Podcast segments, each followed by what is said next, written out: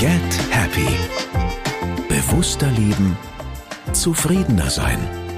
Ein Antenne Bayern Podcast mit Kati Kleff.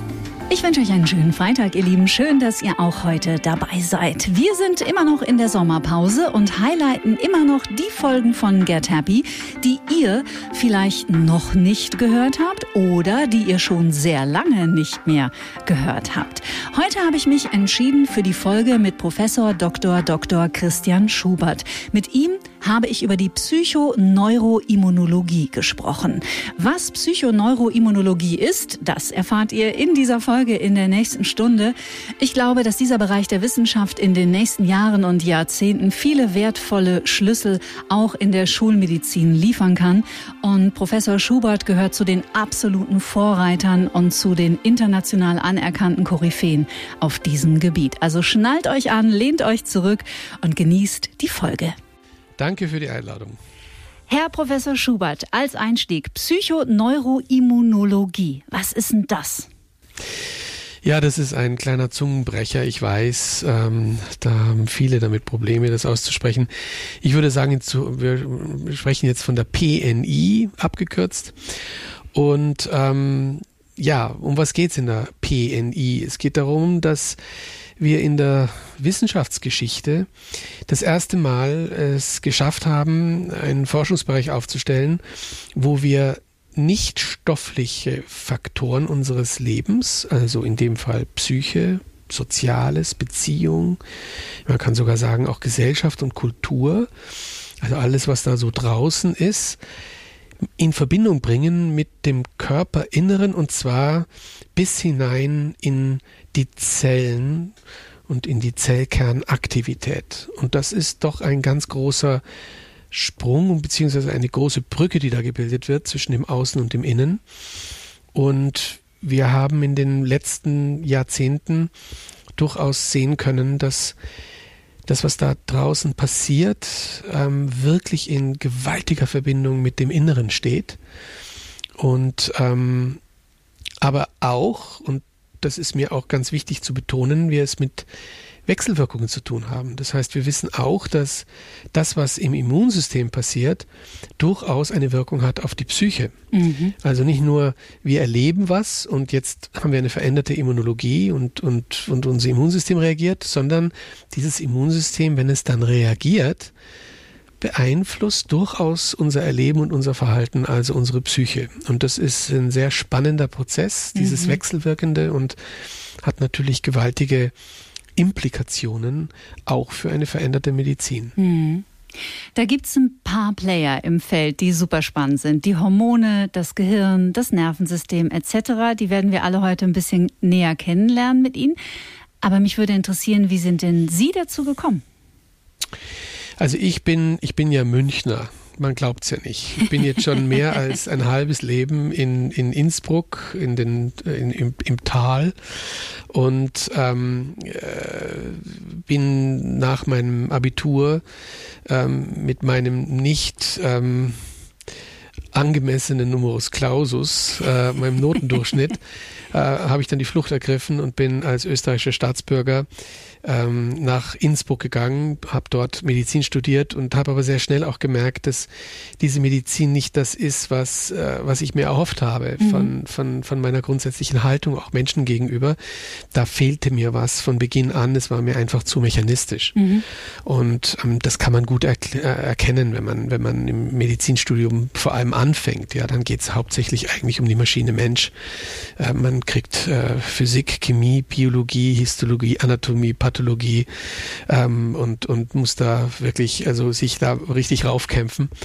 Und der Mensch verschwindet. Und das habe ich sehr schnell gemerkt und bin auch ein bisschen ja auch so ein bisschen reingekommen über über meine meine letzten äh, äh, ähm, Grund was heißt wie hieß das damals Grundkurse und Leistungskurse glaube ich mhm, ja. ich habe mich spezialisiert okay. über Ethik und da war Psychologie eben auch drin und da habe ich so meine Liebe erkannt der Psychologie spät aber doch und und habe dann gedacht ach jetzt studiere ich eben auch noch Psychologie dazu neben Medizin und habe das immer sehr sehr genossen weil das war so eine ganz andere Atmosphäre das eine war sehr hierarchisch organisiertes Medizinstudium da geht es sehr stark um um ja ähm, viel, viel leisten und, und dann in Prüfungen gehen sein und dann die Prüfungsängste überwinden und dann, also es ist so, ja, ein ganz eigenes Flair, was man dort erlebt. Und in der Psychologie war das immer viel lockerer, ja. Mhm. Auch viel gelernt, aber anders gelernt. Mhm. Und, und das hat es schon charakterisiert irgendwie, diese beiden Welten. Die eine Welt, die sehr mechanistisch ist und, und maschinell und die andere Welt, die so, ja, eine ganz andere Seite unserer Existenz abbildet. Und damals war ja Psychologie noch ein, ein fast ein Stigma. Also wer da Psychologie studiert hat, das war so ein, ja. Was stimmt mit dem nicht? Ja, was stimmt mit dem nicht, richtig. Ähm, äh, also ein Esoteriker oder was auch immer. Mhm. Und ähm, heute ist das ja sehr en vogue. Und diese Verbindung vor allem zwischen Psyche und, und Körper, Psychosomatik oder Psychoneuroimmunologie, das ist jetzt richtig gekommen. Und ja, wie, wie ist der Weg weitergegangen? Ich habe mein Studium dann fertig gemacht, meine beiden Studien und bin in dieser Zeit auch nochmal im Labor gewesen, über drei Jahre und hatte dann die tolle Chance, ein Labor in Innsbruck an der Medizinischen Universität aufbauen zu dürfen in den letzten 25 Jahren.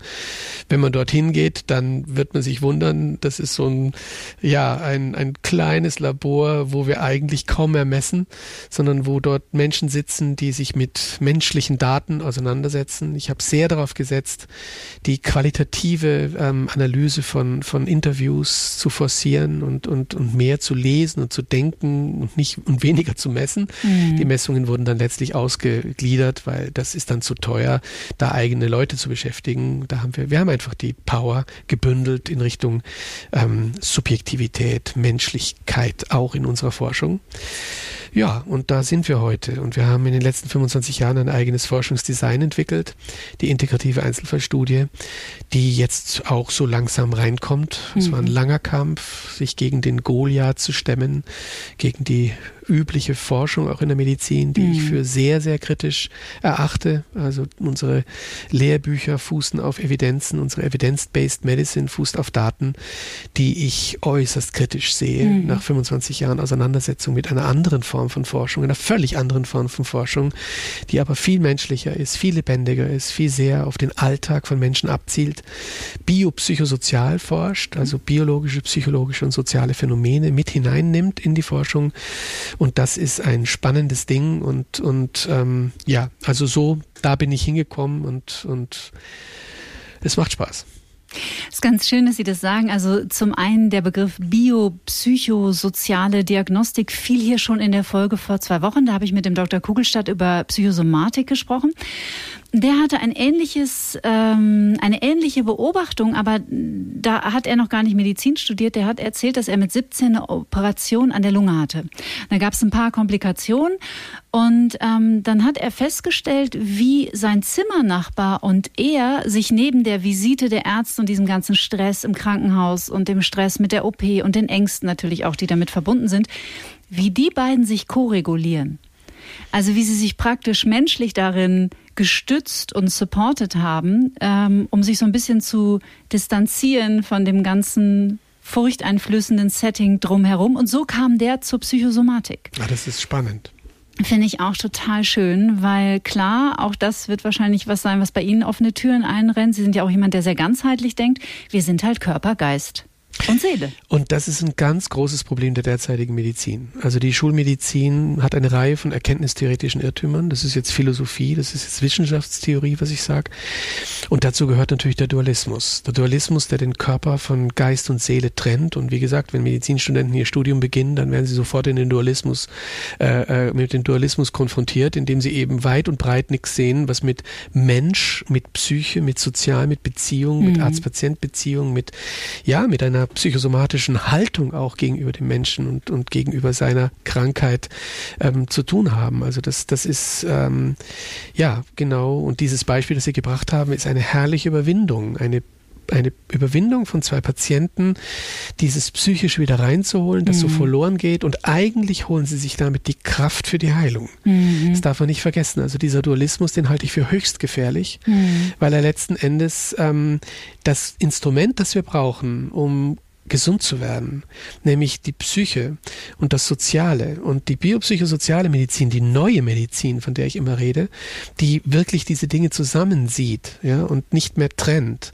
Die geht sogar noch einen Schritt weiter und sagt, dass das Psychische und das Soziale mächtiger sind, wenn es um den Einfluss von Gesundheit und Krankheit geht. Mhm. Und wir sind ja jetzt in einer Welt aufgewachsen und sozialisiert und in einer, in einer Medizin sozialisiert und ich sage ideologisiert, die ja immer auf die kleinen Bestandteile guckt. Ja? Also wenn man heute in eine Klinik geht, dann wird man selten gefragt, ähm, wie war es denn Ihre Geschichte bis dato, Ihre Konfliktgeschichte? Woher kommen Sie denn eigentlich? Wer sind mhm. Sie denn eigentlich? Sondern das wird runtergebrochen auf einen Blutwert. Ja? Also Sie kriegen gleich mal eine Blutabnahme und dann werden Sie in irgendein Gerät reingeschoben und man versucht Sie eben auf einer rein technisch-maschinellen Ebene zu versuchen, zu schauen, wer sie sind, wenn wir ehrlich sind, ist genau das, was da passiert. Mhm. Das sind die Daten, die wir abgeben. Ja, es sind mechanistische, es sind technische Daten. Und eigentlich ähm, würde eine neue Medizin zunächst mal in ein Gespräch gehen, in ein langes Gespräch gehen und würde versuchen, die Zwischentöne zu erfassen, die darauf hinweisen, wo die tiefen Konflikte einer Person sitzen, die natürlich viel mit der Geschichte zu tun haben, viel mit Kindheit, viel mit Jugend, viel mit dem, wo ich herkomme, ja sogar noch viel weiter weitergehend über transgenerationale Zusammenhänge. Oh ja, super spannend. Also wir, Thema. wir mhm. reichen da in, in, in, in ganz neue Universen sozusagen ja. in einer neuen Medizin.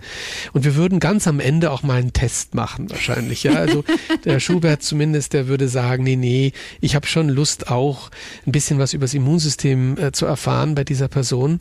Aber ehrlich gesagt, ich meine, ich man muss ja auch aufpassen, auch die Psychologen neigen ja zu und die Psychotherapeuten dualistisch zu sein, indem sie den Körper abtrennen. Aber das Schlimmere ist, wenn ich als Somatiker als Schulmediziner die Psyche abtrenne, mhm. das hat größere Konsequenzen, weil ich das Mächtigere ausgrenze. Wenn ich umgekehrt als Psychotherapeut das Körperliche nicht mitlaufen lasse, dann mache ich keinen zu großen Fehler, weil ich bin ja schon in der höher komplexen Ebene.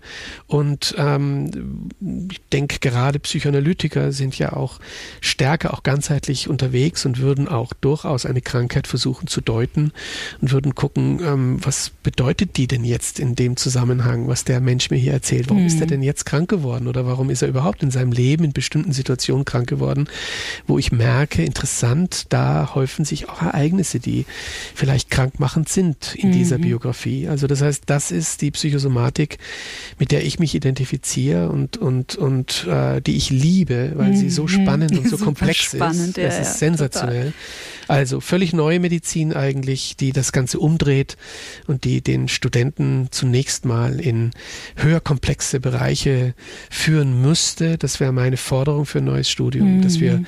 als Medizinstudenten zuerst mal was über Beziehung äh, lernen und, und, und über Selbst- und Fremderfahrung und über Soziologie und Psychologie und Psychoanalyse und Systemtheorie und all diese wunderbaren komplexen Bereiche. Mhm. Und dann irgendwann mal dürfen wir auch durchaus auch etwas über den Körper und seine technischen Zusammenhänge lernen, aber bitte nicht in dieser Wucht und nicht in dieser, ja, fast schon roboterisierenden Form, weil mhm. die Medizinstudenten kommen raus wie Roboter und machen große Augen, dass sie da plötzlich Menschen sehen, von denen sie gar nichts gelernt haben, wie mit mhm. denen umgeht.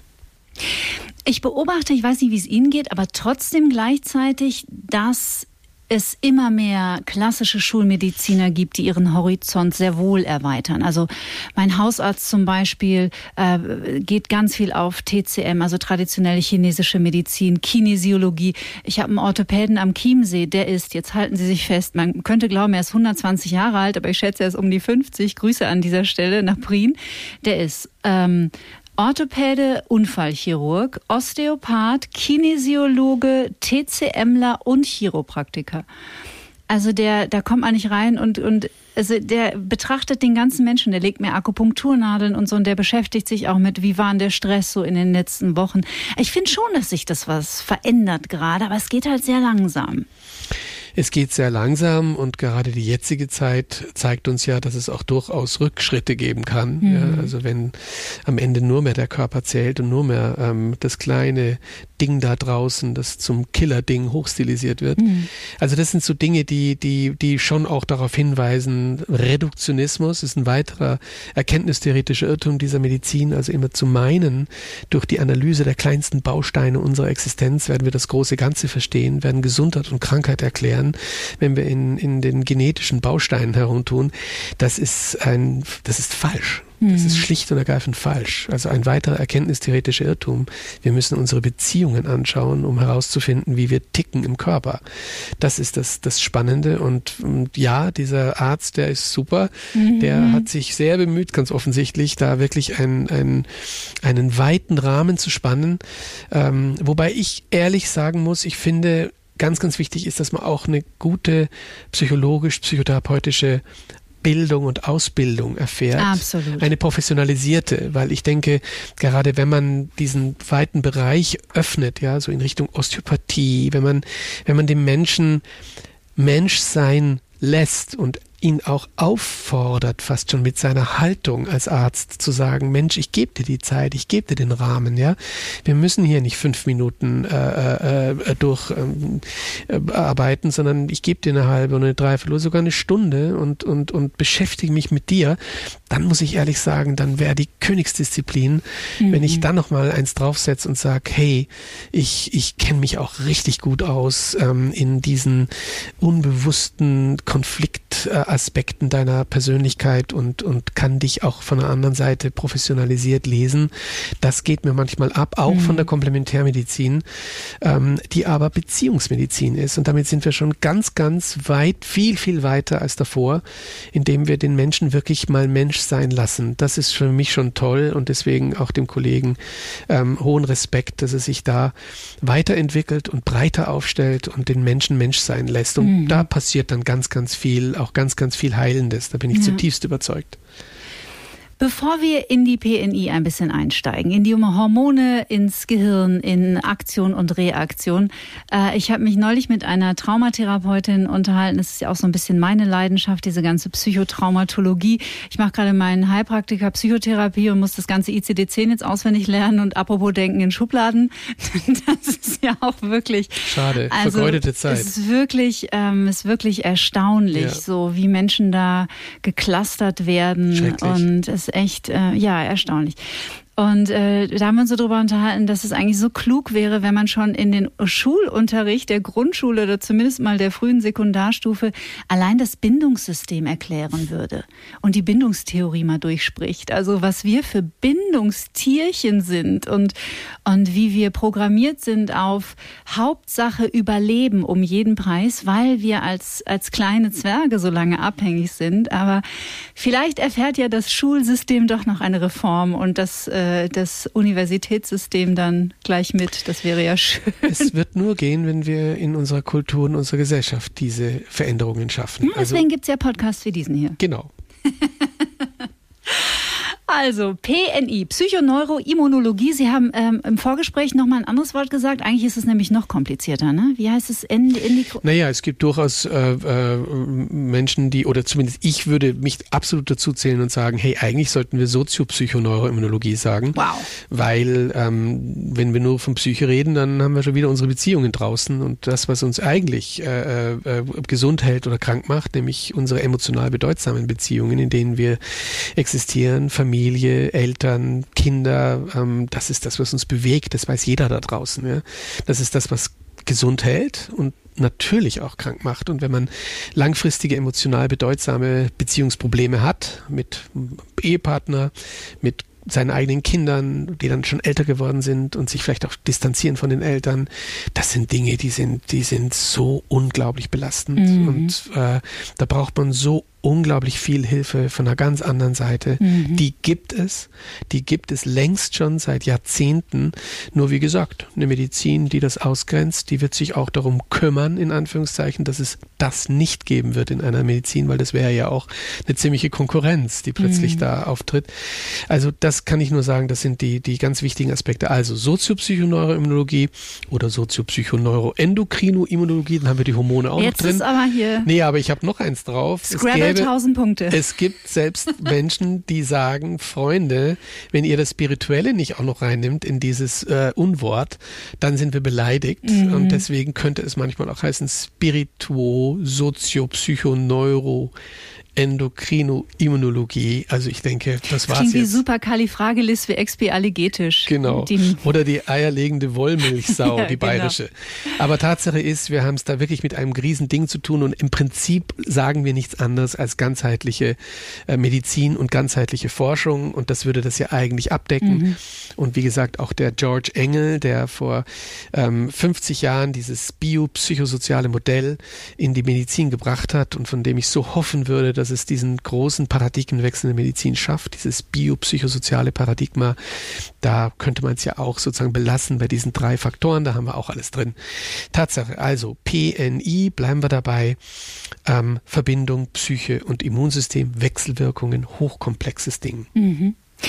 Sie haben gerade gesagt, ähm, die Beziehungen, die emotional für uns bedeutend sind, zu Kindern, zu Partnern, zu Eltern, Herkunftsfamilie, von transgenerationalen Traumatisierungen, da könnten wir noch mal eine extra Folge machen.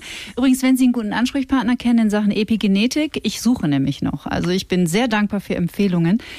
Warum machen uns die krank oder können uns die krank machen, wenn sie ungünstig oder toxisch gestaltet sind?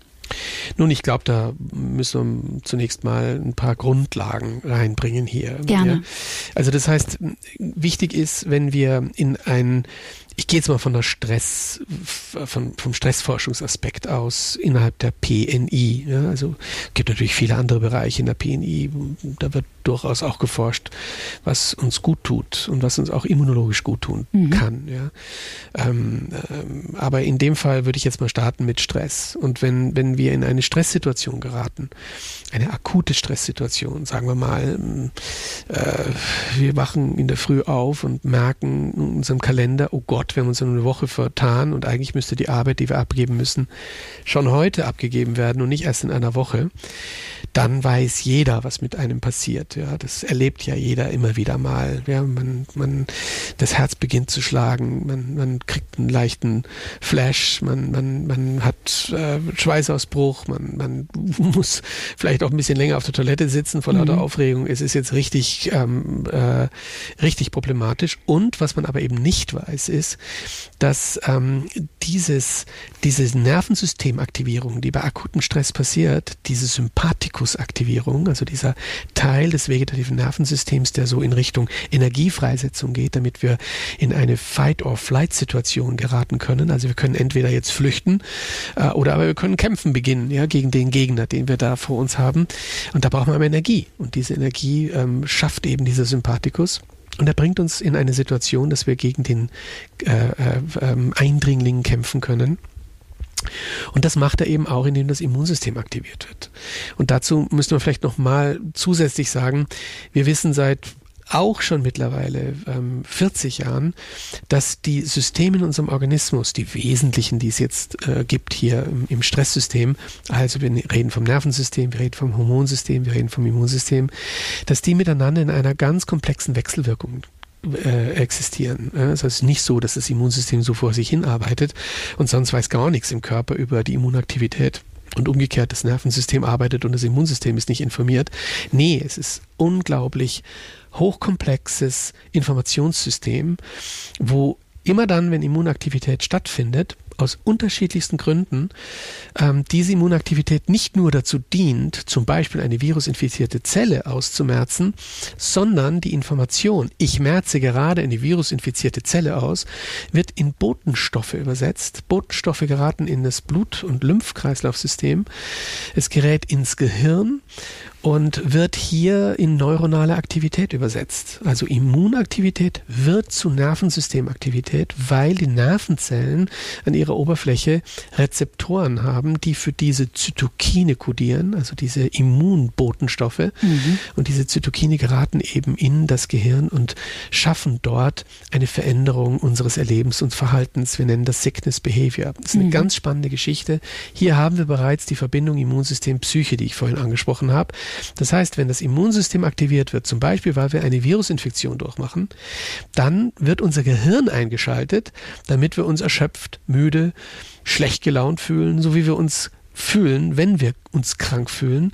Und dann müssten wir eigentlich diese Information des Immunsystems ernst nehmen und müssten jetzt genau das tun, was es uns sagt, nämlich ab ja, wir sind Bett. ab ins Bett, wir sind mhm. müde. Ja, also das Immunsystem kommuniziert gerade mit uns und sagt uns, das Beste, was du jetzt tun kannst, um diese Virusinfektion gut zu überstehen, ja, ist, dass du dich jetzt schonst. Ja? Und wir vermitteln dir das, indem wir dich jetzt müde machen, indem wir dich erschöpft machen und du am liebsten jetzt schnell ins Bett möchtest. Und ähm, das wäre eigentlich der richtige Weg, weil die Energie muss jetzt bereitgestellt ja. werden. Die darf jetzt nicht verpufft werden. Wenn wir jetzt in den Job gehen oder wenn wir jetzt zum Tennis äh, äh, gehen oder, oder irgendwas anderes machen, dann würden wir Energie freisetzen für Dinge, die aber sowas von nicht jetzt äh, äh, äh wichtig sind, mhm. sondern jetzt geht es darum, die Energie voll gegen diesen, gegen dieses Virus zu richten. Und da sind wir in einer interessanten Geschichte. Es ist so irre, ne? Wir haben vor zwei Wochen hier schon über so, äh, so was der Volksmund sagt gesprochen und Schlaf ist die beste Medizin, nimmt keiner ernst, aber ich glaube, da ist die größte Wahrheit dieses Körpers drin, weil da kann er regenerieren und kann sich erholen. Ich würde noch eins draufsetzen und würde sagen, jeder von uns kennt mittlerweile den ähm, Spruch, ich kann mir Krankheit nicht mehr leisten. Mhm. Und das ist eigentlich der Türöffner für eine neue Medizin weil es würde bedeuten, dass uns die Kultur und die Gesellschaft krank macht. Wir sind in Situationen eingebunden in unserer Gesellschaft und deswegen haben wir das auch vorhin so angesprochen, oder? Wir müssen die Gesellschaft ändern. Wir mhm. müssen das Zusammenleben, das gesellschaftliche Zusammenleben, wir müssen die Werte hinterfragen. Was ist denn so wichtig in unserem Leben, dass wir in der Tat uns sagen, wir können eigentlich gar nicht mehr krank sein. Wir Selbstständige wissen das genau. Ja? Also ah, wenn die krank werden, ja. die können keine drei, vier Tage daheim bleiben, weil das ist ein so großer finanzieller Verlust. Da können Schulden nicht mehr abgezahlt werden. Man kommt in eine Kaskade schokoladenförmige Problematik hinein. Es bauscht sich auf die Arbeit und man sagt sich, okay, dann nehme ich jetzt ein Antiphlogistikum, ein Aspirin oder Ibu. ein Paracetamol, Ibuprofen. Genauso mhm. ist es. Das schmeiße ich mir jetzt ein. Und jetzt passiert Folgendes. Jetzt mache ich meinen Sickness Behavior weg. Also das heißt, ich fühle mich eigentlich gesund. Ich, das geht nicht. Das geht's nicht mehr. Ich bin ja gar nicht mehr infiziert. Ja? Blödsinn. Das Sickness Behavior ist weg. Aber der Grund, warum das Immunsystem uns dieses Sickness Behavior macht, ist noch da, nämlich die Infektion. Wenn ich da das ganz kurz dazwischen, ja, wenn ich da kurz dazwischen äh, grätschen kann, da erzähle ich Ihnen auch gleich eine coole Geschichte, die wird Ihnen gefallen und ich glaube unseren Hörerinnen äh, und Hörern auch.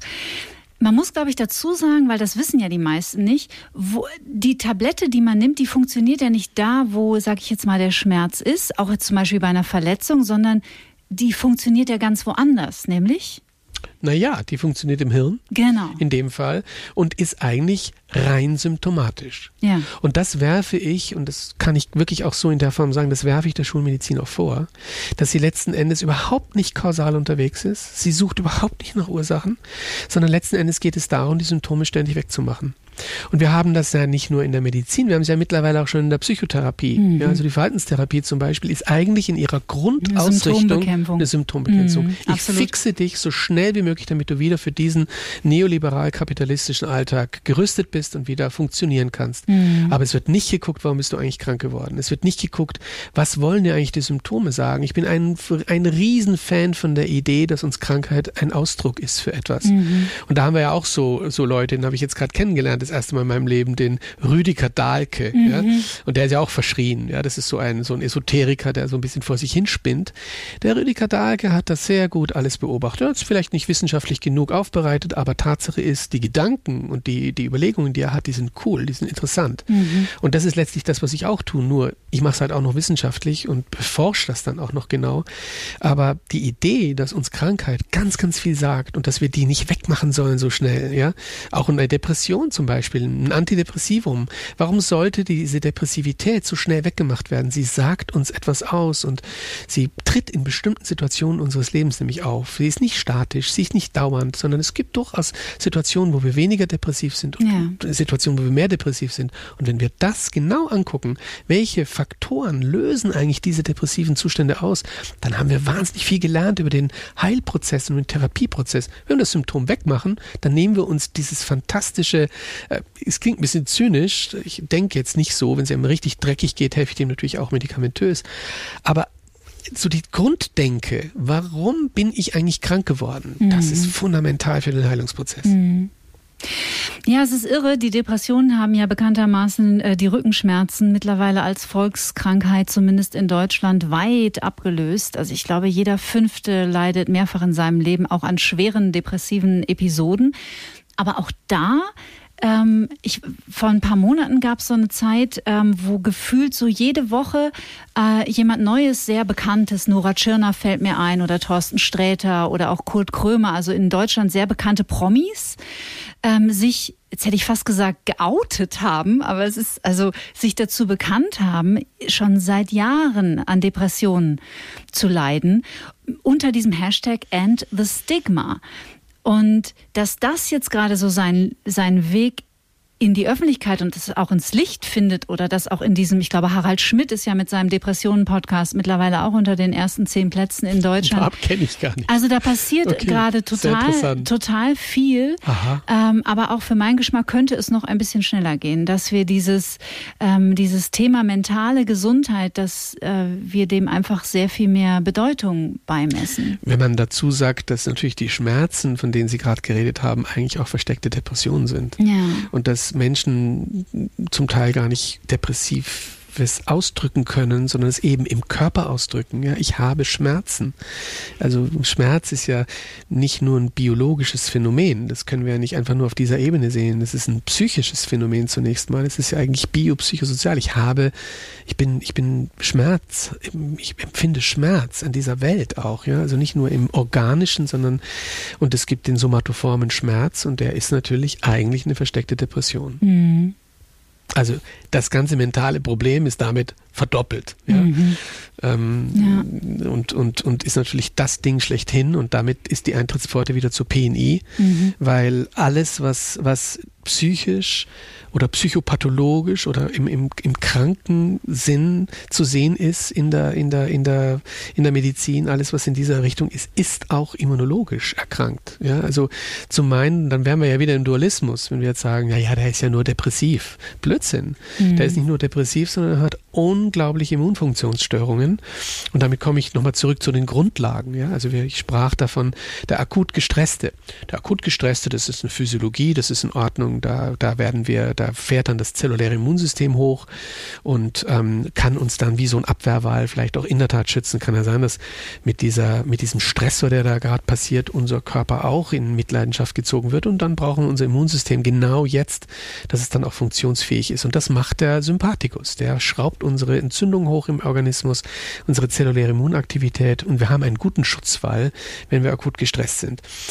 Das Problem fängt dann an, wenn wir chronisch gestresst sind. Ja, also auch eine Angst zum Beispiel. Das ist ja lebensnotwendig, überlebensnotwendig, ja, dass wir mal Angst empfinden und uns dann beginnen zu schützen. Das ist ja eigentlich eine Immunaktivität. Ja. Also wenn ich Angst vor etwas habe, dann bin ich ja eigentlich schon immunologisch aktiv. Das heißt, ich beginne mein Verhalten darauf auszurichten, um das, was mir Angst macht, zu vermeiden oder aus dem Weg zu räumen. Ja, wie eine Orientierung eigentlich. Wie eine ne? Orientierung. Ja. Es ist sensationell. Es ist aber Immunsystem. Wir haben ein biopsychosoziales Immunsystem in uns. Wir haben uns nicht nur diese biologischen Aspekte wie Organe, Gewebe, Zellen und Botenstoffe, sondern wir haben auch ein psychisches Immunsystem. Das können wir sehen zum Beispiel auch beim Ekel. Ja? Ich würde nie und nimmer irgendwas, was da auf dem Boden liegt und stinkt und verwest, in die Hand nehmen und an die, an die Nase führen. Also wir sind eigentlich super gut ausgerüstet, ausgerüstet von der Natur, dass wir uns gar nicht erst mit so toxischen Dingen biologisch beschäftigen müssen. Eine Grundemotion, eine ne? Grundemotion. Ekel, das ja, ist eine also, Grundemotion. Ja, ist, ja, das ist total spannend. Ja. Und es ist ein Immunsystem. Und genauso ist natürlich Angst ein Immunsystem. Ja, es ist, es ist, schützt uns letztlich. Ja, und das ist das Immunsystem, das macht es. Und, ähm, außer es ist dauerhaft. Außer es ist dauerhaft, genau. Also diese Entzündung, die da bei akuten Stress hochgefahren wird, die wird durch verschiedenste Mechanismen auch gleich wieder runtergefahren. Also wenn wir so eine Deadline übersehen haben und in Schweißausbrüche geraten, dann können wir davon ausgehen, das wird sich auch wieder beruhigen und dann werde ich aktiv und werde dann versuchen, diese Deadline dann doch noch irgendwie auf die Reihe zu kriegen. Ähm, oder mich entschuldigen beim Boss, dass ich es nicht geschafft habe. ähm, aber Tatsache ist, dieser Entzündungsanstieg, der ist ja potenziell gefährlich. Es ist ja nicht so, dass Entzündung ähm, wir längerfristig im Organismus haben dürfen, denn dann beginnt eigentlich diese, diese zelluläre Immunaktivität auch gegen unseren eigenen Körper vorzugehen. Das kann durchaus heißen, unser Immunschutz ist geschwächt, paradoxerweise. Es kann heißen, dass es zu Prozessen kommt, wo Zellen geschädigt werden, so weit geschädigt, dass sie sogar entarten. Also hier liegen, liegen so die Grundlagen für auch Krebsentstehung. Ähm, aber gut, das, das ist jetzt äh, äh, ein eigenes Thema nochmal. Aber Tatsache ist, diese Entzündung muss weg. Und das macht der Organismus in fantastischer Form. Ja, er aktiviert den Vagus. Ähm, der Vagus äh, hemmt die Entzündungsvorgänge im Organismus, kennen die Meditations, die die Meditation gut können. Die wissen ganz genau, wenn man sich entspannt, wenn man in meditative Zustände kommt, dann wird der Parasympathikus aktiviert. Über den sprechen wir hier sehr oft. Das glaube ich Ihnen. Viel. Äh, und den müssen wir auch hier reinnehmen in die Rechnung, denn der ist ein entzündungshemmender Nerv im Gegensatz zum Sympathikus. Und der zieht unsere Entzündung wieder runter. Wir nennen das den inflammatorischen Reflex. Das geht in Bruchteilen von Sekunden, wird auch die Entzündung wieder runterreguliert. Aber wir haben auch unser Cortisol. Diejenigen, die unter Entzündungserkrankungen leiden, die wissen ganz genau, die schmieren dann ihr Cortisol, Cortison oder nehmen es auch ein. Das ist eine entzündungshemmende Substanz. Und die schüttet der Organismus in Form von Cortisol aus. Und das macht er, wenn eben Entzündung stressbedingt erhöht ist. Dann mhm. kommt, wird auch das freigesetzt, wird alles über zentralnervöse Prozesse gesteuert gesteuert und ähm, endet dann in der Peripherie des Körpers und wird dann dort von der Nebennierenrinde ausgeschüttet und kann auch dort Entzündung verringern. Also wir sind an sich ganz gut geschützt.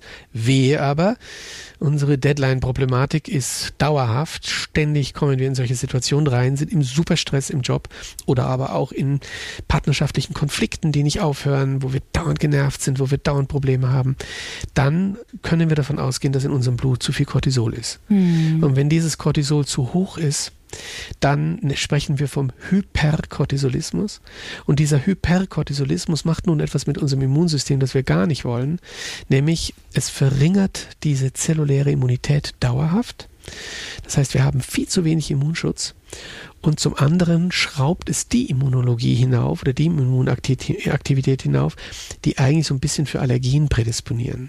Histamin auch, gehört da auch mhm. dazu. Mhm. Ähm, aber in dem Fall ist es diese T-Helfer Typ 2 Immunologie. Mhm. Also Zytokine werden erhöht, wie Interleukin 4, Interleukin 10, die so ein bisschen in Richtung Allergie auch prädisponieren. Also wir brauchen nicht nur die Nahrungsmittelallergene, damit wir eine Nahrungsmittelallergie entwickeln, sondern wir brauchen unbedingt auch diese humorale Immunaktivität erhöht.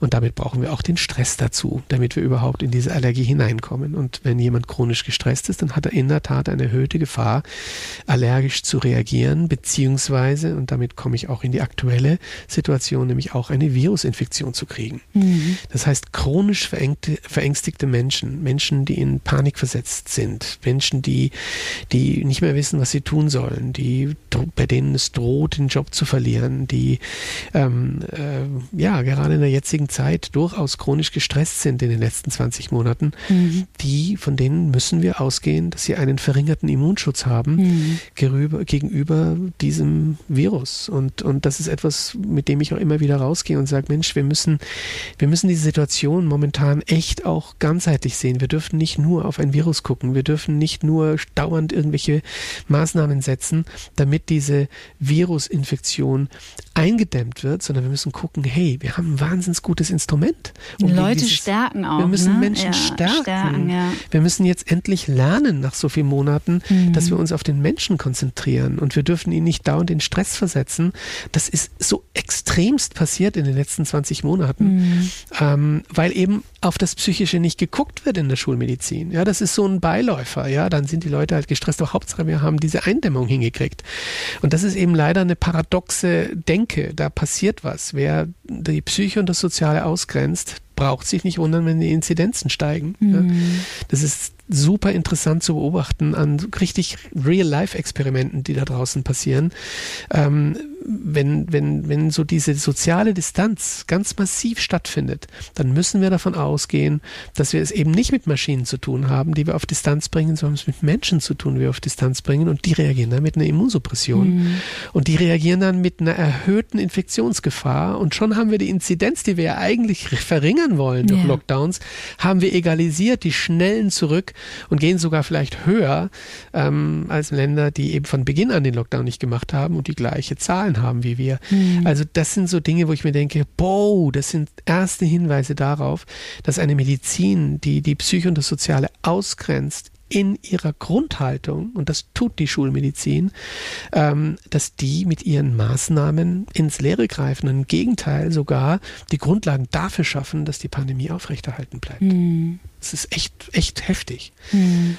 Es ist ähm, auch ähnlich mit den Maßnahmen, die jetzt gesetzt werden zur Prävention, also die neuen Medikamente, die da jetzt entwickelt wurden, damit wir uns ja nicht äh, langfristig nochmal infizieren oder, oder auch schwere Erkrankungen durchmachen, die wirken nicht richtig, wenn die Menschen gestresst sind. Mhm. Wir wissen das aus der Forschung, wir wissen aus der, aus der, aus der Grippe-Situation, ähm, äh, dass wenn wir da entsprechende Stoffe injizieren, dass chronisch Gestresste mit einer ganz schlechten ähm, Antwort reagieren und sogar mit Nebenwirkungen. Ähm, also wir müssen gucken, wir müssen die Person in den Mittelpunkt nehmen, wir müssen gucken, Mensch, wie geht's der denn eigentlich? In welchem Zustand ist die? Ist die im Hyperkortisolismus? Ist die in einer Immunsuppression aufgrund von Angst? Dann muss ich aufpassen, dann darf ich diese Mittel nicht geben. Ja, und ich glaube, ähm, wir dürfen auch noch viel mehr Menschen, ich bin so ein großer Fan von Eigenverantwortung. Und ich glaube, wir dürfen auch noch viel mehr Menschen ermutigen, ähm, sich auch zu kümmern um die eigenen Themen. Das ist natürlich immer, also diese Sache mit dem Widerstand, das ist ja immer ein bisschen problematisch. Wenn ich so, ähm, ich arbeite auch so psycho also Trauma, ich begleite Menschen traumasensibel in gewissen Prozessen und ähm, weiß aus meiner eigenen ähm, Biografie auch und aus meiner eigenen Heilungsgeschichte, in dem Moment, wo jemand vor mir steht und sagt, du solltest und du müsstest und du musst und jetzt mach doch mal, ging bei mir alle Rollläden runter. Ich habe gesagt, du kannst mich mal, ich mach's nur auf meine Art. Die Menschen trotzdem zu ermutigen, gerade mit diesen äh, ja unterdrückten Emotionen beziehungsweise mit den Emotionen, die wir auch als Kinder nie lernen durften. Also Angst fällt mir ein, äh, Traurigkeit, Wut. Also beobachte ich. Ich glaube, ich kenne überhaupt niemanden, der nicht irgendwie wutgehemmt ist. Wir haben ja nie gelernt, äh, damit umzugehen als Kinder. Wir durften das ja nicht sein. Ich nenne an dieser Stelle immer gern die Super Nanny auf RTL, die bis vor zehn Jahren noch Kinder, wenn sie wütend waren, in aller Öffentlichkeit auf die stille Treppe schickte. Also sprich von der Gemeinschaft ausgeschlossen wurden. Wahnsinn. Das ist der Start von Autoimmunerkrankungen übrig. Ja, das glaube ich. Ich vermute das stark. Wir arbeiten ja in Innsbruck an, diesem, an dieser Thematik und, und setzen uns mit diesen tiefen Problemen auch von Autoimmunerkrankten äh, auseinander. Ja. Und die Forschung in der Autoimmun, ähm, in der Autoimmunologie hat ja in den letzten Jahren verstärkt auch Trauma hineingenommen in die Rechnung. Also mhm. Also sich gefragt, reicht es denn aus, äh, die Autoimmunerkrankungen nur auf der zellulären Ebene zu erforschen, auf der Organebene zu erforschen? Also die Seele und den Geist abgetrennt. Ja, das ist ja ein Riesenthema in der Forschung. Also die können ja, wir sind ja 90, also ich bin davon überzeugt, dass wir 90 Prozent, und jetzt bin ich frech, was ich jetzt sage, mhm. 90 Prozent unseres medizinischen Wissens auf den Müllhaufen werfen können, weil wir die größeren Zusammenhänge nie hineingenommen haben. Und das ist ein richtiges Drama mhm. der schulmedizinischen Forschung. Also der Dualismus in der Forschung, ich habe ja, wir haben ja vorhin geredet vom Dualismus in der Klinik und in der Diagnostik. Aber der Dualismus in der Forschung und der Reduktionismus in der Forschung, also diese erkenntnistheoretischen Irrtümer, die sind ja auch dort schlagend. Und wenn wir Krankheit dauernd untersuchen mit den feinsten Techniken, ja, unter Ausschluss von jenen Faktoren, von denen wir in einer neuen biopsychosozialen Medizin ausgehen müssen, dass sie eigentlich die ursächlichen Trigger für diese Zellveränderungen sind, dann fischen wir ja dauernd im Trüben, mhm. geben Milliarden und Billionen von Forschungsgeldern aus, aber fischen im Trüben. Und ich denke, dass wir mittlerweile, gerade auch in den, bei der Erforschung der Autoimmunerkrankungen, in den letzten Jahren sehr viel weitergekommen sind, indem eben genau das reingenommen wird in die Rechnung. Es gibt jetzt immer mehr Forschungen, die zeigen, dass durchaus Autoimmunerkrankungen viel mit Traumatisierungen zu tun haben. Hm, das glaube ich. Kann ich mir gut vorstellen. Das würde aber dann zusätzlich bedeuten, und auch da bin ich nochmal frech, dass eine Autoimmunerkrankung gar nicht eine klassisch internistische Erkrankung ist, denn im Dualismus ist sie das.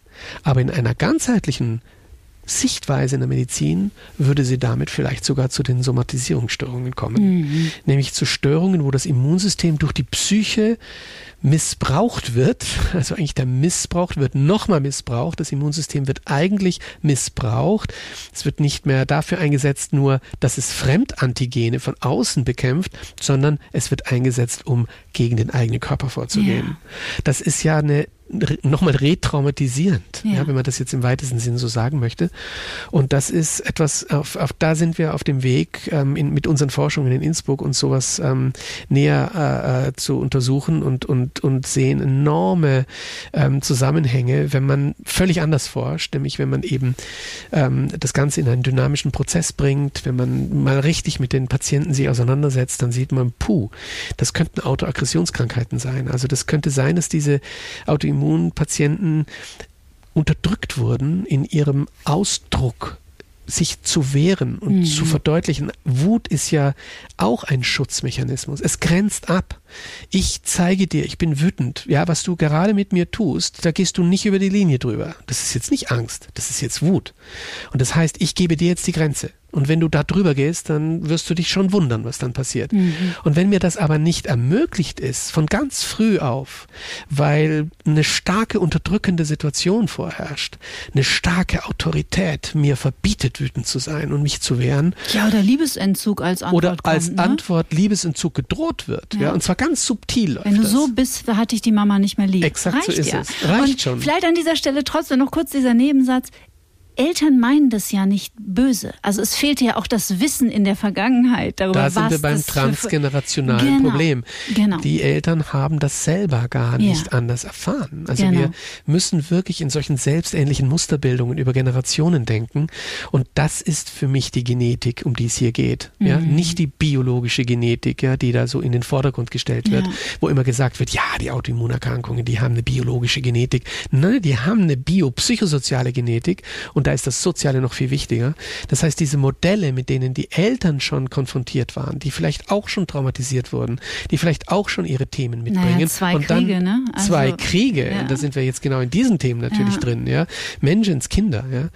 Und, Irre ähm, interessant. Ja, also also ich, ich kenne auch, glaube ich, mittlerweile fast niemanden mehr, der keine Autoimmunerkrankung hat, so in meiner Generation. Also von Hashimoto über Rheuma, äh, über Gastro, äh, Autoimmun und so. Also verrückt. Und man muss auch das Trauma natürlich hier sehr, sehr differenziert sehen. Ja. ja das sind jetzt nicht so die, nur die klassischen Traumata, von denen wir immer wieder hören, Missbrauchserfahrungen im sexuellen Sinn oder körperliche, also Schläge oder was auch immer, sondern Bindungstrauma reicht ja. Bindungstraumata, exakt. Es gibt Mikrotraumata und es gibt ganz viel, was eben auch passieren kann und wir können das vielleicht mit dem Überbegriff Trauma ähm, äh, konzeptualisieren, aber es ist sehr, sehr komplex, sehr, sehr differenziert und ähm, ist eben sehr stark auch im emotionalen Bereich dann sehr wirksam wirksam. Hm möchte ich kurz verweisen auf, ich glaube, Folge 4 mit der Verena König. Da geht es nämlich genau darum, ein tiefes Verständnis dafür zu entwickeln, was Trauma eigentlich bedeuten kann. Dass es eben nicht diese Big T-Traumata sind, von denen Sie gerade gesprochen haben, sondern dass es Entwicklungstrauma gibt, Bindungstrauma, das wunderbare Polyvagaltheorie etc. Also auf diese Folge, die würde ich hier in den Show Notes verlinken, möchte ich an dieser Stelle gerne verweisen. Jetzt haben wir so viel gesprochen über, über, ähm, über Hormone, über das, was so unterdrückte Emotionen wie Angst mit unserem Immunsystem etc. machen.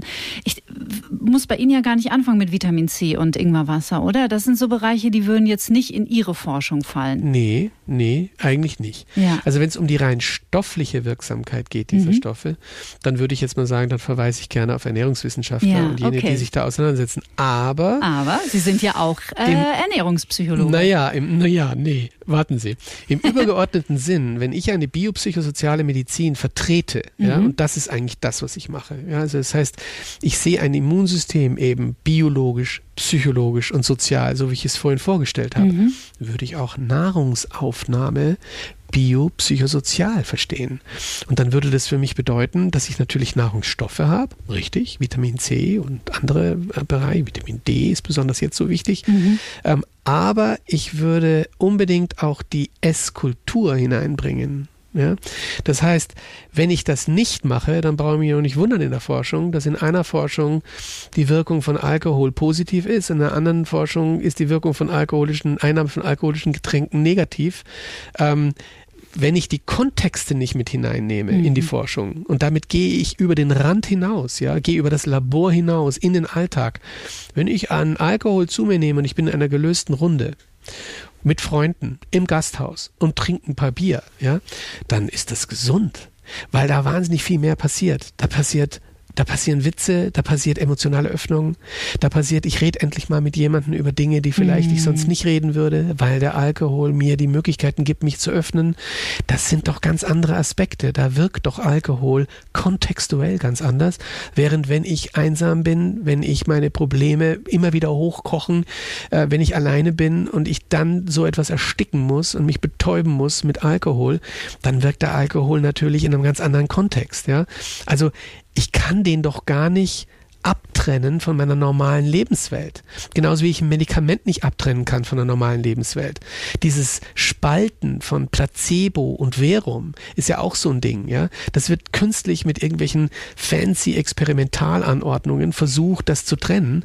Das geht nicht, ja. Mhm. Und da braucht es einfach ein anderes Forschungsdesign. Es braucht Forschungsdesigns, die eben dieses biopsychosoziale in der Zeit untersuchen und da gibt es wirklich ganz andere Möglichkeiten, aber die sind eben leider nicht en vogue. Noch nicht. Mhm. Ja, wir schaffen das schon noch. Ich wollte gerade sagen, wir sind ja auf einem guten Weg und ich freue mich immer. Ich bin menschlich nicht so ein Riesenfan. Kennen Sie den äh, Dr. Joe Dispenza, den Neurowissenschaftler aus Amerika? Habe ich jetzt nicht nur nicht so stark mich mit ihm auseinandergesetzt. Er ist halt sehr amerikanisch und sehr, sehr Show und so und very Dr. Joe und so. Genau so ist es. Aber ich finde es auf der anderen Seite trotzdem toll, dass auch solche Menschen gerade echt Stars werden, weil die den Fokus auf die Neurowissenschaft Neurowissenschaften legen und den Fokus äh, sehr auch leicht verständlich machen für äh, Nichtmediziner und Nichtwissenschaftler, äh, warum es so empfehlenswert ist, sich mit unserem Gehirn zu beschäftigen, mit unserem Vagusnerv, mit dem Parasympathikus, warum diese ganzen Dinge wie Meditation und so ja hoffentlich bitte jetzt langsam rauskommen aus dieser Esoterik-Ecke, weil sie einfach knallhart, auch wissenschaftlich, wer es unbedingt braucht,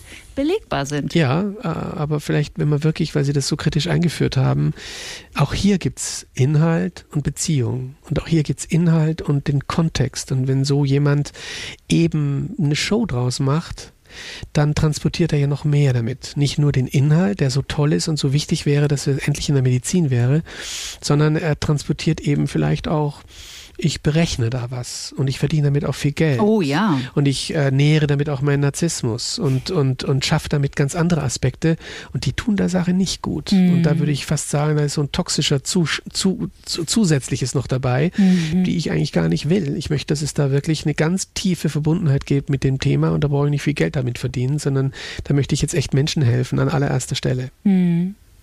Und das spüren übrigens die Menschen. Ja, das glaube ich auch. Und dann kommen die Inhalte wenn, die, wenn das Transportmittel eine Wahrhaftigkeit ist, eine Authentizität, wo es nicht um andere Dinge geht, sondern wo es nur darum geht, dem Menschen jetzt gut zu tun mhm. und ihm jetzt wirklich zu helfen. Und das muss man, wenn man in der Öffentlichkeit ist, echt immer wieder im Kalkül haben und mhm. immer wieder in der Reflexion. Ja. Ich sehe das ja an mir. Ja. Also wenn man dann so langsam immer wieder auch gern gesehener Gast ist, dann kommt vielleicht auch durchaus sowas Narzisstisches hinein, wo man sich dann denkt, ach toll, bin mal wieder in der Öffentlichkeit. Aber das ist, das ist Gift. Ja, das weiß mhm. ich, dass das Gift ist, weil damit verrät man die Inhalte und, und, und das tut nicht gut. Und das ist so wichtig. Ich war lang genug in Analyse, ich war lang genug in Selbsterfahrung. Ich habe das alles versucht, echt in den Griff zu kriegen und ich denke, das habe ich auch. Fehler macht man immer wieder mal. Ja, klar. Eh klar. Aber ich denke, das ist total wichtig, eine, eine Lanze zu brechen für Selbsterfahrung. Mhm. So, so wichtig. Das wäre für mich überhaupt der Eintritt in ein Medizinstudium, dass Medizinstudenten zuerst mal lernen über sich selber. Wer sind sie eigentlich? Mhm. Ja. Ja, super spannend und super schön, dass Sie das auch nochmal gesagt haben. Für mich ist es immer so, ich habe ein ganz gutes Gespür mittlerweile dafür, wer verfolgt ein Ziel und wer hat ein echtes Anliegen. Das ist ein großer Unterschied. Es ist wie mit der Haltung und der Meinung. Das ist auch, finde ich, ein großer Unterschied. Und ja, ja, ja, da haben Sie recht. Sehr, sehr interessant. Was können Sie den Menschen empfehlen aus Ihrer Sichtweise als Forscher, als Mediziner, als Psychoneuroimmunologe. Was sind die Tools? Es ist ja nicht nur die Meditation. Was kann man im Alltag jetzt, also nicht nur jetzt in der kalten Jahreszeit, sondern eigentlich als Basis, als Fundament für sein Leben, was darf man installieren? Womit darf man sich beschäftigen? Es ist herrlich, wie Sie schon wieder mechanistisch reden. Wir sind schon wieder tief, im, tief im Dualismus. Ja? Bin ich? Naja, was darf man installieren? Was sind die Tools? Ah, Sie haben so recht. Das ist schon wieder Voll so erwischt. interessant. Ja, aber das ist doch genau das, auf was wir, wir sind sehr, sehr anfällig für sowas. Und, Na klar. und wir müssen echt kämpfen für eine neue Sprache. Und wir müssen gucken, dass wir rauskommen aus diesem Reduktionismus und Dualismus und diesem Maschinendenken. Und das ist so in den Wörtern drinnen, oder? Ja, da haben Sie recht. Und äh, C.G. Jung hat schon gesagt, es gibt keine Psyche Leid. Es gibt keine Psyche Leid. Und ich bin deswegen sehr, sehr vorsichtig mit Tools. Mhm. Ich denke, es geht um Prozesse.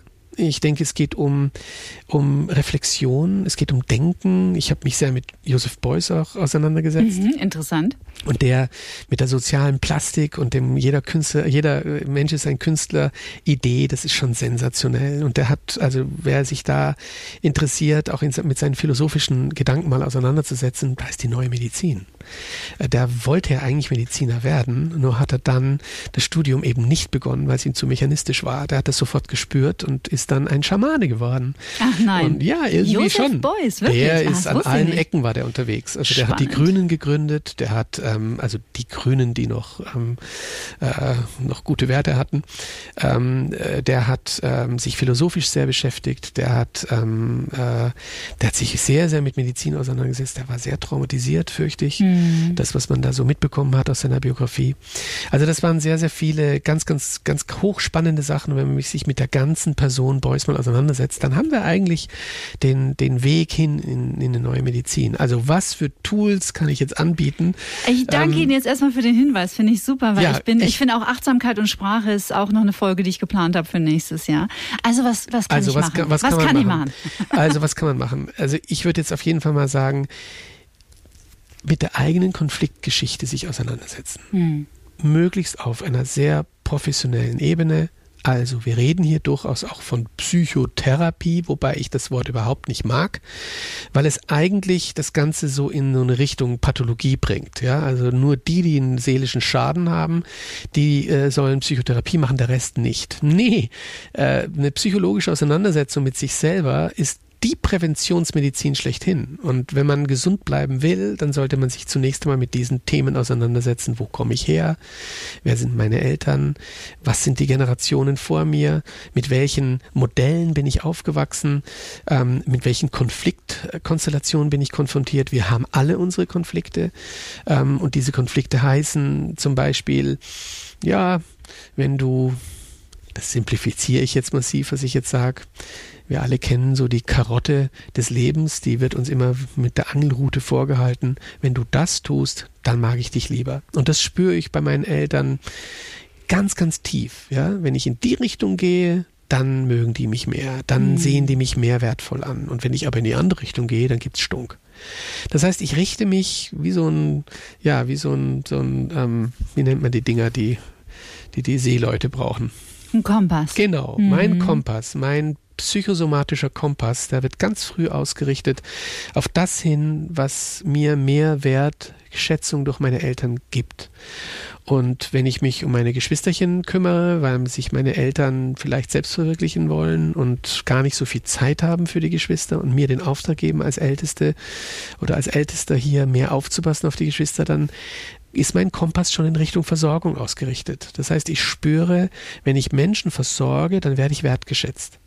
Und damit ist der Weg in Richtung Konflikt gebahnt, denn ich werde vielleicht einen Versorgungskonflikt entwickeln in meinem Leben und werde stärker auf andere achten als auf mich selber. Ich werde die Grenze überschreiten, wo ich vielleicht auch um mich mich mehr kümmern müsste und werde das nicht mehr richtig im Griff haben. Oder Selbstwert, ja, wenn du, wenn du, wenn du deine Bauklötzchen in der richtigen Reihenfolge zusammentust und schon ganz früh mir den Eindruck vermittelst, dass du doch zu den intelligenteren Nachbarskindern gehörst, dann werde ich dir, weil ich das besonders wichtig finde, weil ich ja selber schon dieses Problem habe, werde dir dann sozusagen mehr Liebe und Wertschätzung schenken, wenn du diese Bauklötzchen früher als deine Altersgenossen zusammenbaust. Und damit kommen wir in so einen narzisstischen Konflikt hinein, mm. in so Selbstwertthema. Ja? Und das endet dann vielleicht durchaus, wenn es so richtig eingelagert ist in Bindungsthemen und Bindungsprobleme. Und wenn da sozusagen die Matrix bedient wird, dann kann das durchaus in einer narzisstischen Persönlichkeitsstörung enden. Mm. Ähm, oder zumindest mal in einer Selbstwertkonfliktgeschichte, sodass ich mein Leben mit meinem Kompass darauf ausrichte, erfolgreich zu sein und dabei aber eigentlich das Essentielle im Leben verliere. Ich höre es gerade laut schlucken da draußen. Aber es ist, ich, Sie haben mein, mein, meine volle Unterstützung. Ich sehe das äh, zu 100 Prozent genauso. Ähm, ich versuche immer auch in diesem Podcast die Menschen zu ermuntern, so ein bisschen auf eine neugierige Forschungsreise zu gehen, um auch diese Angst zu überwinden, sich mit der eigenen Geschichte zu konfrontieren. Oder zu glauben, jetzt muss ich aber, wenn ich mit dem Wissen, muss ich ja für alle Zeiten den Kontakt zu meinen Eltern abbrechen. Nein, darum geht es Überhaupt nicht. Darum sondern einfach sich nicht. neugierig mal kennenzulernen, genau. wie Sie genau. sagten, wer bin ich eigentlich und warum bin ich so, wie ich bin und warum habe ich die und die Themen? In diesen spannenden Prozess einzusteigen, ja. mit einem Menschen das gemeinsam zu machen, für dem ich Vertrauen habe, der gut ausgebildet ist, der selber sehr viel Selbsterfahrung in der psychotherapeutischen Ausbildung genossen hat, der sich also mir gegenüber als ein super Beziehungspartner äußert, mit dem ich jetzt auf diese spannende Reise mhm. länger gehe, als man so glaubt. Ja, das kann dann durchaus ein paar Jahre gehen, aber man kommt raus als jemand, der auf einem anderen Selbstreflexionsniveau, auf einem anderen Kenntnisniveau der eigenen Person ist. Und das ist gleich Heilung. Also psychoneuroimmunologisch gesehen heißt das, ich stärke damit mein Immunsystem mit jedem weiteren Durchschauen, Erkenntnis meiner gesamten Lebensentwicklung stärke ich mein Immunsystem. Ich werde selbstwirksamer. Ich kriege was in Kontrolle. Ich kann diese diesen Stressoren, denen ich so hilflos ausgeliefert bin in meinem Leben, diesen wirklich gefährlichen Stressoren, die mich so krank machen können, denen kann ich gelassener gegenübertreten. Muss nicht sein, dass die völlig verschwinden, aber wenn sie kommen, dann kann ich mich gelassen zurücklehnen und sagen, pff, hm. ich weiß, wie ich jetzt zu reagieren habe, ich habe das gelernt, ich kann da jetzt so reagieren, dass es nicht völlig eskaliert. Früher ist es eskaliert, heute nicht mehr. Mhm. Und dieser Übergang heißt besseres Immunsystem, weniger Krankheit und längeres Leben. Stichwort Selbstregulation. Genau. Was machen Sie denn ganz persönlich, um Ihren Parasympathikus ein bisschen zu streicheln? Ähm, also ich würde jetzt mal an allererster Stelle meine Familie sehen. Ich bin, ähm, ich habe zwei Kinder, die im Jahr im Alter von 11 und 15 sind. Ich ich bin mit einer Frau verheiratet, die auch immer ganz gut drauf schaut, ähm, mhm. dass ich nicht völlig abdrifte. Also ich würde jetzt mal sagen, Familie ist mir super, super, super wichtig und da erlebe ich ähm, meinen Lebenselixier, das ist überhaupt keine Frage. Und ähm, andere Parasympathikus-Booster sind Musik. Also Sie haben Booster gesagt. Oh, sorry. Erwischt. Ach, Musik. Musik, genau. Musik stärkt mein Immunsystem, da bin ich zutiefst überzeugt. Ich bin da schon ganz, ganz, ganz, ganz, ganz, ganz, ganz, ganz lange interessiert. Mhm. Also äh, 60er Jahre schon und bis zum heutigen Tag. Und auch da bin ich sehr bemüht, Abenteuer zu erleben. Also ich, ich setze mich mit Musik auseinander, die durchaus auch mal schwierig ist und wo ich bin so ein Wissenschaftler und deswegen. Das ist dann Free Jazz, oder? Ja, zum Beispiel, oh durchaus oder oder oder elektronische Musik mhm. oder Avantgarde oder oder irgendwelche Dinge, die ein bisschen sperriger sind mhm. als normal oder mhm. die findet man auch nicht in den Mainstream-Zeitungen. Aber das ist etwas, was mich, wo ich merke, ich, auf, dass ich so auf einer anderen Ebene durchaus auch noch mal in Konflikte gerate und in Spannungen und in in Lernprozesse und Entwicklungsprozesse Entwicklungsprozesse. Musik kann so unglaublich entwicklungsfördernd sein, mhm. kann natürlich auch völlig verdoofen. Also die Variante gibt es ja auch. Aber sie kann eben auch unglaublich beflügeln nochmal und, und in so Entwicklungsprozesse gehen. Und die gebe ich mir wirklich. Also mehrere Stunden am Tag und merke so, ähm, dass das echt nochmal mich auch nochmal wirklich, meine Entwicklung auch nochmal geformt hat über die Zeit. Eine wunderschöne Geschichte, hat hier noch nie jemand drüber gesprochen. Ähm, und ich muss gerade daran denken, ich glaube, ich wäre meinen Heilungsweg auch ohne Musik, ich hätte ihn gar nicht gehen können. ist Kunst. Kunst ist einer der größten Gesundheits, äh, äh, äh, gerade sagen Booster, also Gesundheits, ähm, ich weiß sogar kein Wort mehr, jetzt sind wir hier in etwas Schreckliches eingetreten. ähm, ja, das äh, Fass haben Sie aufgemacht. Aber es ist ein, es ist ein Heilmittel. Lass uns mal so stehen. Ja, und, absolut. und auch in der jetzigen Zeit. Also ich, ich denke gerade Kunst könnte so wahnsinnig viel Gutes bewirken. Ja? Mhm. Und, und, und wir haben so eine Kraft, Kultur und Kunst. Das ist äh, für mich so komplex, so hochkomplex, dass es gerade aus dieser hohen, komplexen Ebene heraus so wahnsinnig wirksam ist, was Gesundheit betrifft. Mhm. Professor Dr. Dr. Christian Schubert, ich habe das Gefühl, die Zeit ist komplett verflogen. Irgendwie, also ich könnte Ihnen stundenlang zuhören. Und ich habe irgendwie das Gefühl, jetzt haben wir über Psychoneuroimmunologie gar nicht gesprochen, aber wir haben gar nichts anderes gemacht im Endeffekt. Ne? Exakt so ist es. Also Wissenschaft echt total gut, leicht, nachvollziehbar vermittelt. Ich kann mir vorstellen, dass einige jetzt mal kurz durchschnaufen müssen, weil da war wirklich viel drin. Aber ganz toll, also super spannend. Und ähm, ja, vielleicht setzen wir dieses Gespräch an anderer Stelle im nächsten Jahr mal fort. Ich glaube, da gibt es noch viel zu. Und dann reden wir direkt über die PNI. Viel zu besprechen und direkt über die PNI. Genau. Ich wünsche Ihnen von Herzen alles Gute. Danke Ihnen. Das ist die Sommerpause von Get Happy. Ganz auf uns verzichten müsst ihr trotzdem nicht. Nächsten Freitag geht's weiter. Bis dahin bleibt wie immer zuversichtlich, gesund und bleibt stets neugierig. Tschüss. Get Happy. Bewusster leben, zufriedener sein. Ein Antenne Bayern Podcast mit Kati Kleff. Jetzt abonnieren.